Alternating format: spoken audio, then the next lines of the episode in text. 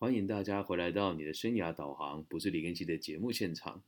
那我们今天这一集呢，是属于比较特别的一集哦，啊，因为我知道有很多人可能跟我一样，都是单亲的爸爸妈妈，然后你也选择正在承担自己的这些人生的任务，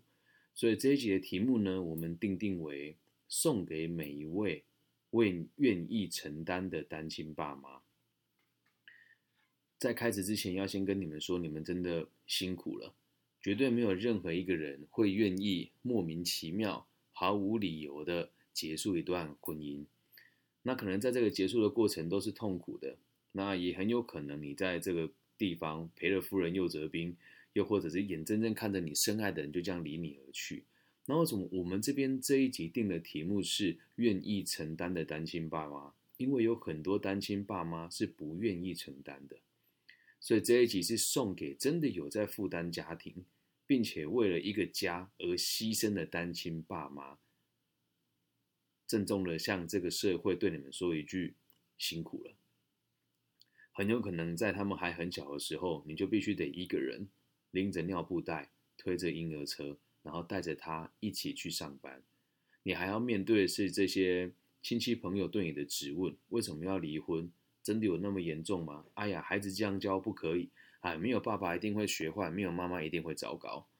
其实这些话我们也都听得很多，但我希望大家都可以理解一件事情是，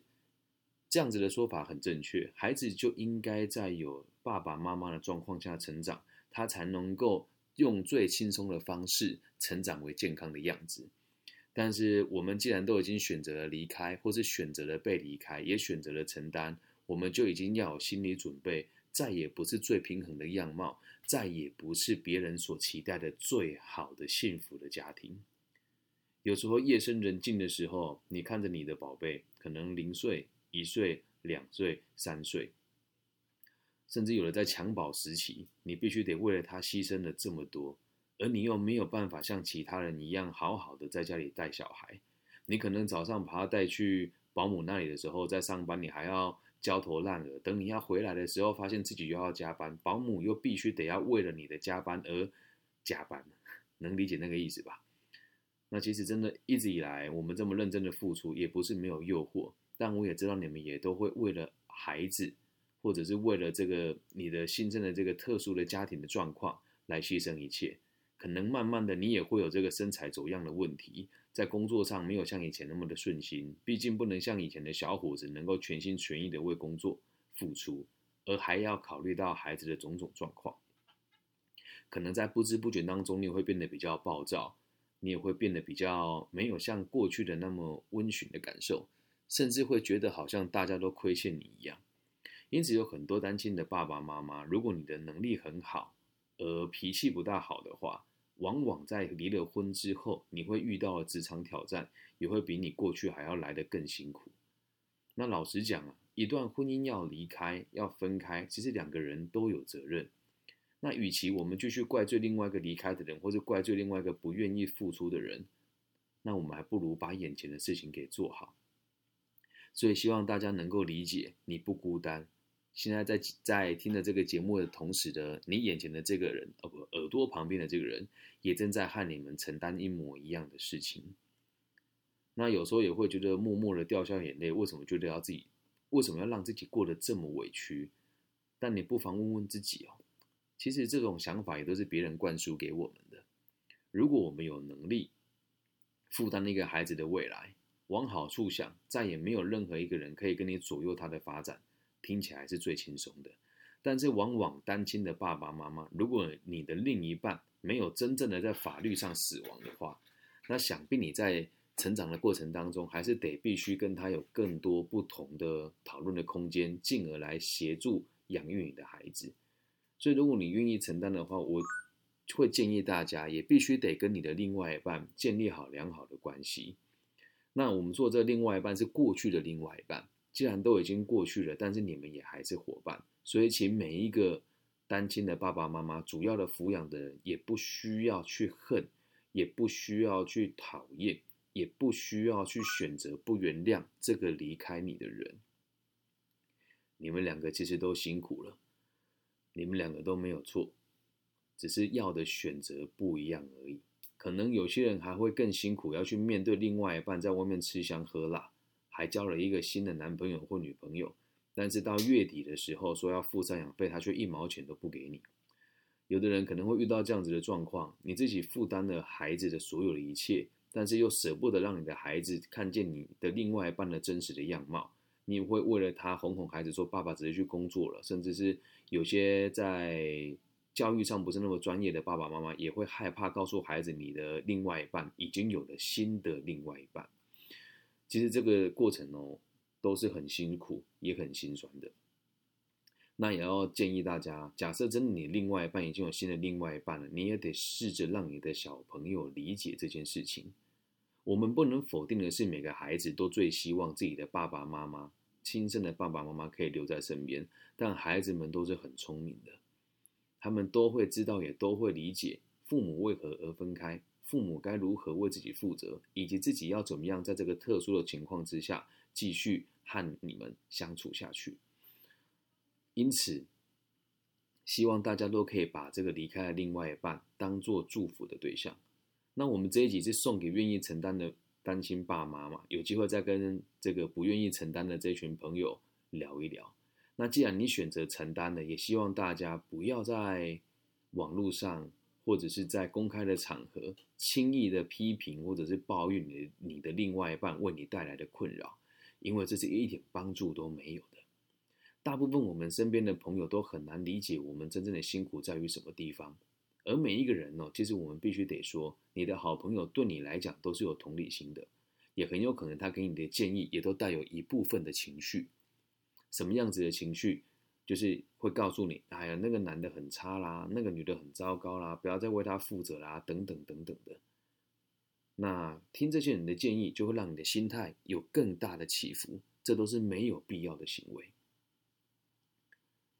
所以，如果你能够理解这个道理的话，也相信你现在听到这里会有点心酸，因为这是每一个我们这样子的人会遇到的状况。如果你是单亲妈妈，你可能会在孩子需要协助的时候、受伤的时候，或是遇到这个生活上或生意上的胁迫，你会觉得自己好像没有别别的人坚强。如果你是单亲爸爸的话，你会发现真的会有手忙脚乱的时候。当你的孩子出了一些比较小的纰漏，或是需要细心照顾的这个细节，你会觉得自己总是笨手笨脚的，都做不好。这个过程每个人都会有，但是愿意承的人、愿意承认的人。肯定不多。那不管怎么说，我们也走到了这一步了嘛。现在你都选择愿意承担了，那能够接受的朋友大概会在三个月到半年就可以适应的很好。那不能够接受的朋友，可能就会一直不停的在这个泥泥沼当中打转，会觉得自己总是做了很不好，会把所有的错都怪罪都怪罪给前部或前妻。那甚至在网络上会发发文说：“我一定要告死你啊！没看过这种不要脸的男人啊！”等等等等的。这么做真的不明智，而且对你对他的伤害其实也都很大。所以，与其这么去进行，还不如想一想，我们能够多做哪一些事情。那接下来想要给诸位辛苦的为自己家庭跟孩子付出的单亲爸妈一个小小的建议哦。第一件事情是，你一定要在孩子还在成长的过程当中，尽可能的陪伴他。他已经没有一个完整的家庭了。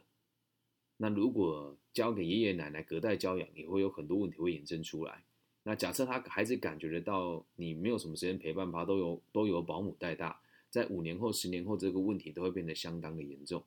所以希望大家要先理解，在这个过程，你的事业肯定不需要太上心。那这个太上心，并不是要你分心哦，而是要你能够和你公司的企业里面的伙伴一起讨论下一步我们该怎么做。在这个阶段，我需要照顾小孩，我要花一些时间在家庭里面，希望大家都可以接受。假设他不能接受的话，你也要找一份可以让你折中的行业，你得必须暂时的放下你的工作，真的也辛苦你了。那下一件事情是，我希望你也可以去思考，这个是一个你愿意为自己负责的过渡期。一旦走过了之后，孩子们到了高中、大学的时刻，你就可以重返职场，你你也就可以重返荣耀。而当时的你也不过才四十到五十出头岁。这时候的我们虽然体力大不如前了，但是已经有足够的经验了。而且也会有一个破釜沉舟的能量的累积。过去这十年到十五年都为了我的下一代在孕育，现在他们也长大了，我可以重新追求我想要追求的事情。所以，请大家不要放弃希望。跟大家分享一个真实的故事哦。当时在我前妻打算离开我的时候，我们还没有离婚，但他已经说他想要跟我分开了。然后他就跟我说：“你什么都不会，也不会带小孩。那我去台北了之后，看你孩子该怎么办。”然后那时候我就慢慢的把自己工作量降下来，一个人独立照顾他。晚上睡觉的时候，他哭闹的时候，我还真的是很拿他没辙。我的前妻总是会抱着他，然后或者是让他。这个使用母奶很快就会睡着，而我没有母奶这种东西啊，所以常常跟他耗到三更半夜，然后睡着了之后呢，我才能够爬起来做我自己想做的事。有的时候划手机，有的时候看书，有的时候回 email，有时候写企划书，有时候是算咖啡厅里面的账。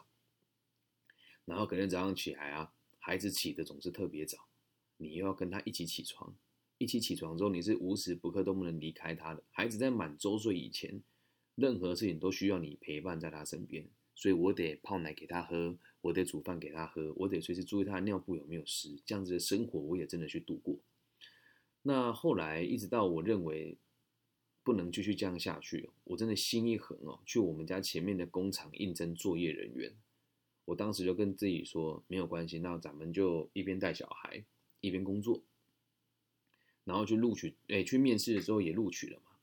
然后录取了之后，我的。父亲才跟我讲说，如果你现在就为了他牺牲这么多的话，那你以后怎么办？就有这句话让我发现了，我们愿意承担，但是我们可以试着去理解你周遭的人可以给你哪一些资源，不要一个人承担起所有的困难。你已经够辛苦了，请让你周遭可以协助你的朋友知道你需要协助，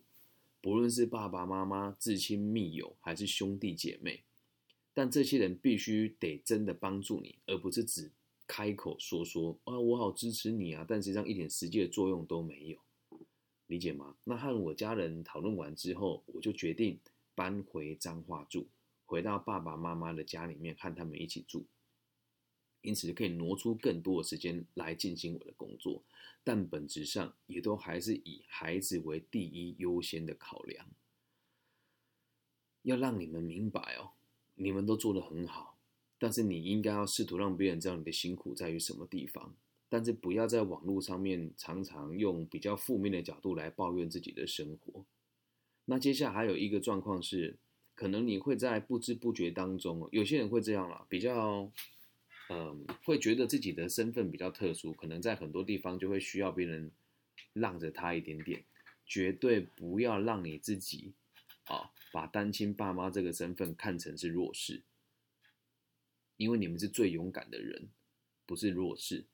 那确实，你的工作上会有很多需要协助的地方，也希望大家可以善用各种不同的资源。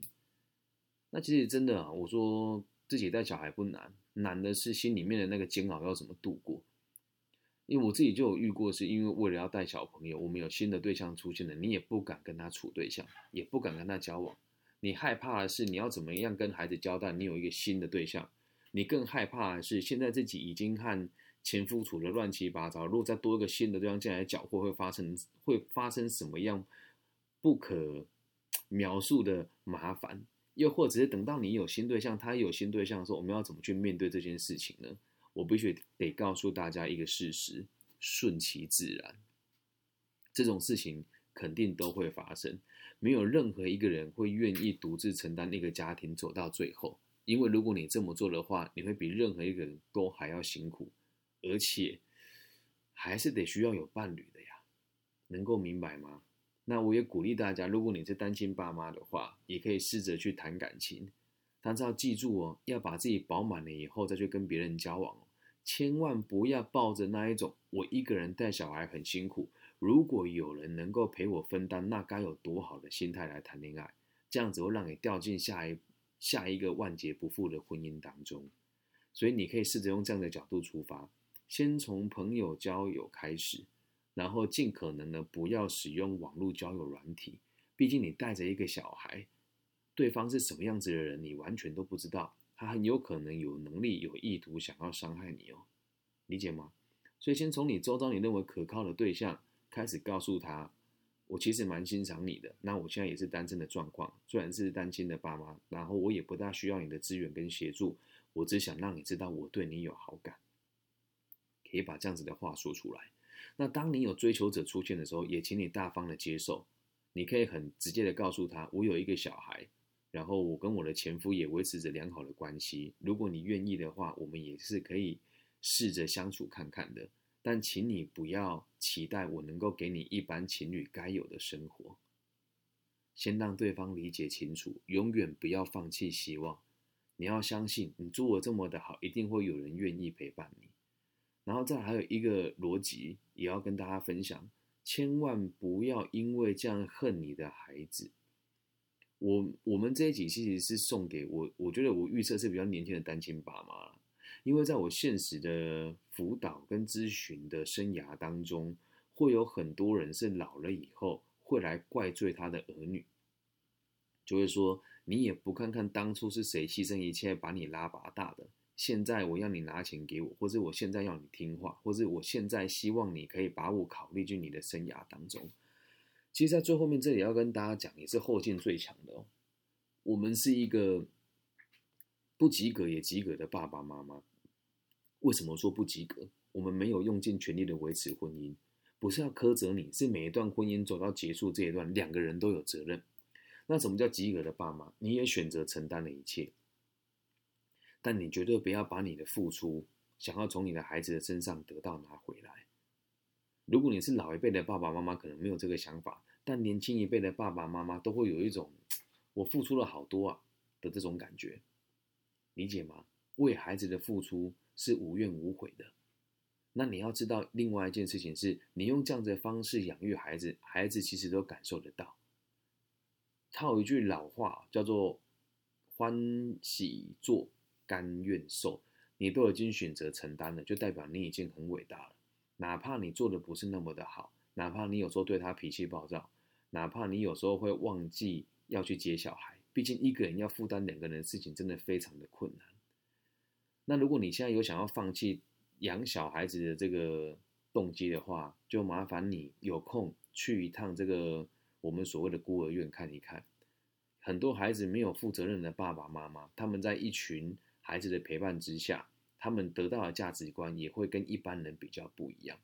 而往往他们就不能得到最好的照顾，所以希望大家再多坚持一些。那说真的啦，一个单亲的爸爸妈妈，你必须得为他牺牲的年的年资哦，大概只有十到十五年左右。通常到了这个初中阶段，你就不用那么操心了。有人会讲：“哎呀，初中不是最麻烦的吗？大家升学什么的什么的，要要替他拟拟定未来的方向。你想太多了，没有必要。既然我们是单亲的爸妈，也得提早让我们的孩子能够独立。那其实这一点，我们可能可以做的比一般的这个家长还要好。因为一般的家长有两个家长在一起的时候，可以给孩孩子很多多余的资源。但当你只有自己一个人的时候，你只能告诉他，爸爸妈妈需要你这样子的协助。”能不能帮助我一起达成这个目标？这样能够理解吗？更早的赋予他为自己负责任的这个观念，然后更快的让他明白，你也可以成熟的很快。然后等到他成熟了之后，你可以慢慢的跟他告知离婚的这件事情是怎么一回事。那我个人的做法是，我有买这个所谓的绘本，让小朋友理解，你的爸爸妈妈目前已经不在一起了，但是爸爸妈妈始终还是你的爸爸妈妈。所以也希望你不要在他的面前限制你对于另外一半的这个关注吧。你也不需要在他，你也不要在他在你这里的时候跟他讲你的爸爸或是你的妈妈很糟糕，也不要限制他说你不准在我面前提起你的爸爸妈妈，这都会让孩子的心里面承担很大的压力。但是我们还是偶尔都会有情绪，我也会犯错，你也会犯错，但我让你明白一件事情。我们真的都做得很好了，只是可以做得更好那么一些些。那最后的最后，希望呃你跟我跟每一个单愿意承担的单亲的爸爸妈妈，都可以让你的孩子平安健康的长大，也都可以真的对你的上一段感情放下祝福，然后并且带着不咒骂的角度来看待他跟他的新对象，然后也希望你可以在照料完孩子之后，还可以回归到你原本希望的职场，去追求你想要追求的生活，永远都不要放弃希望。因为很多单亲的爸爸妈妈，你真的会没有时间去社交，没有时间去运动，甚至没有时间去顾及自己原本的兴趣，然后慢慢的你会觉得自己过得好像不是自己。但我必须得告诉你，你做的真的很好，你为了全人类做了最好的示范，一个为自己负责任的示范。这很有可能是你这辈子做过最辛苦的决定，但绝对百分之百是你这辈子做过最棒的抉择。你必须得这么相信着，能够明白吗？那希望你听到这边有一种感觉是，你被呵护了，你被拥抱了，你被在意了，你被理解了。在我们的生活当中，还有很多非常困难的事情在等着我们。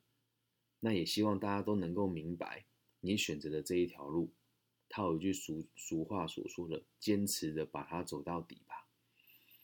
然后也希望你能够睁大你的眼睛，去挑选那个最适合你的伴侣。绝对绝对不要放弃对爱情的希望，也绝对绝对不要牺牲掉你对于工作的期许。能够明白吗？如果你也愿意的话，假设你也是单亲的爸爸妈妈，你想要找人聊一聊，也欢迎大家可以私讯我。毕竟自己比较能同理吧。我还记得那时候我很难过的时候啊，我要打电话给这个，呃，这个父亲关怀专线，打起来就有个老老师跟我说：“哎呀，你做的很好啊，很辛苦啊。”可是我可以很明显的感觉到，就是他只是想要抒发我的感情，却没有想要告诉我下一步该怎么做。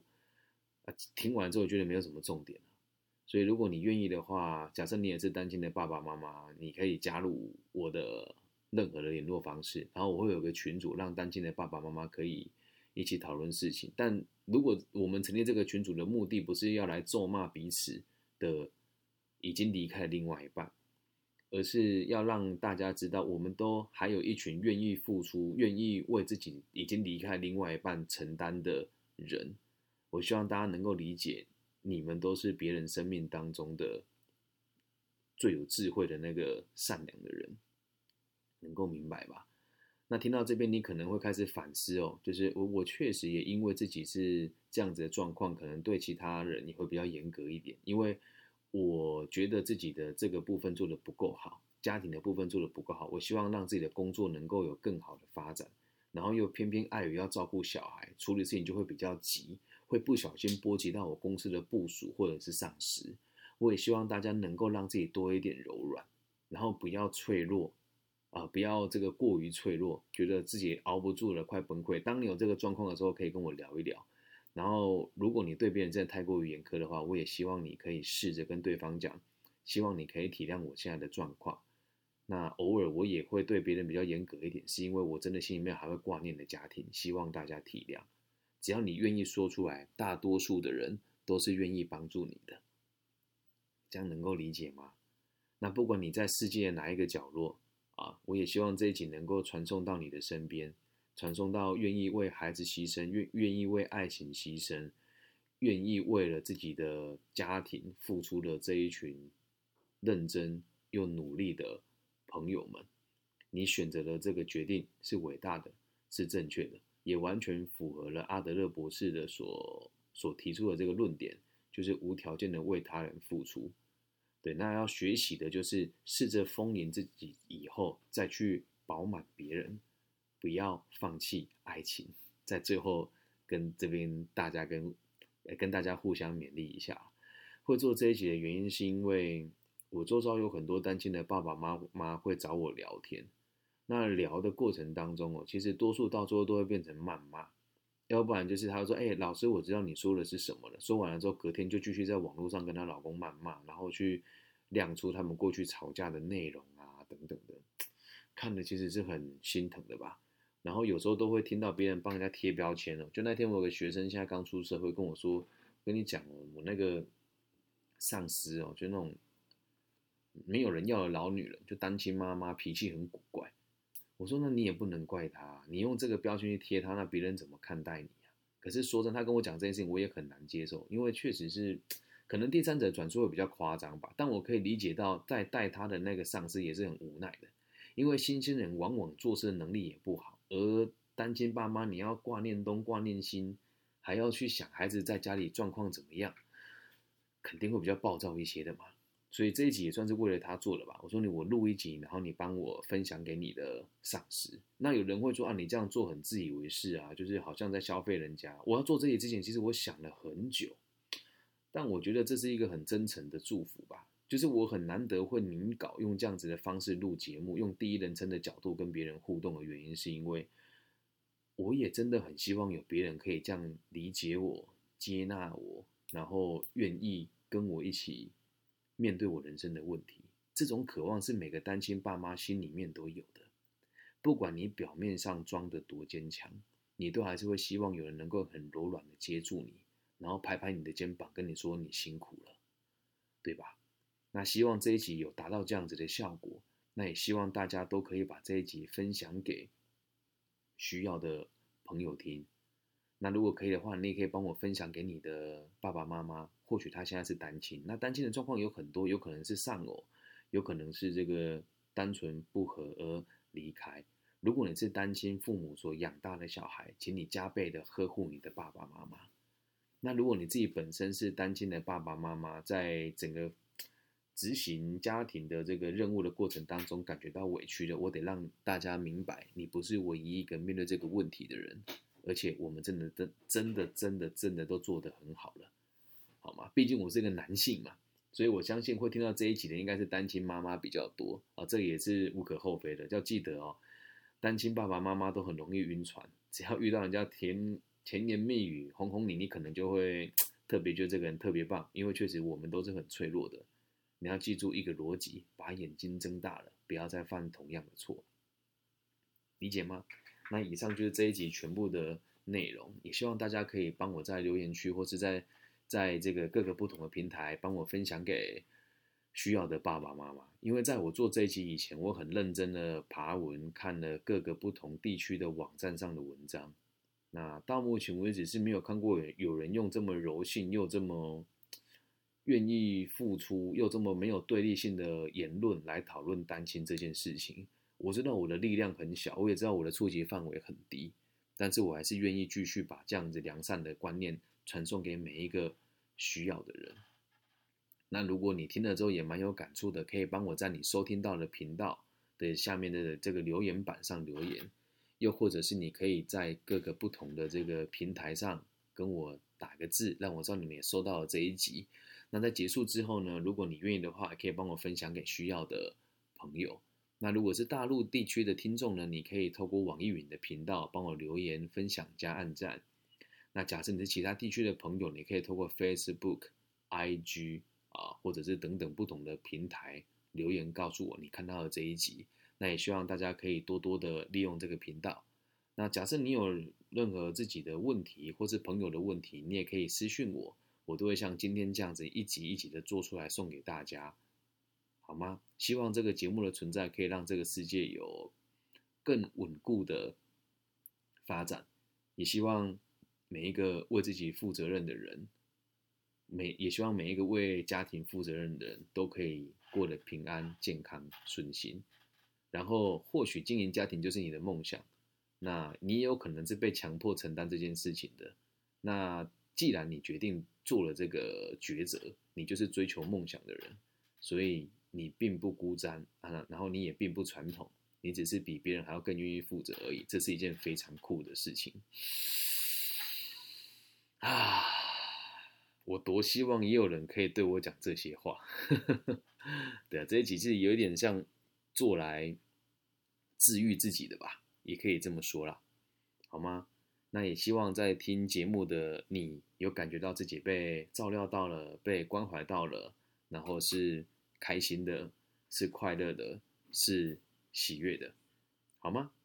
那这集就录到这个地方喽。所以，如果你也愿意的话，假设听完了，也不要觉得同情我还是可怜我，是真的在录的同时，也会觉得有点难过跟舍不得，因为在这时候我也会去想着，那我的另外一半，我的前妻在现在的状况会不会在她独自带小孩之后也有这种痛苦的经验发生？这都这都是有可能的。你要记得哦，如果对方跟你分开，也愿意一起跟你照顾小孩，那你们得找时间好好的聊一聊。对，其实我最后想要说的是，辛苦我了，也辛苦他了，也辛苦我身边每一位愿意陪伴我负担这件事情的人。所以这一集送给每一位愿意为自己，呃，每一位愿意承担的单亲爸妈，感谢你们的付出。这个社会因为有你们，所以会更加的稳定。我爱你们，拜拜。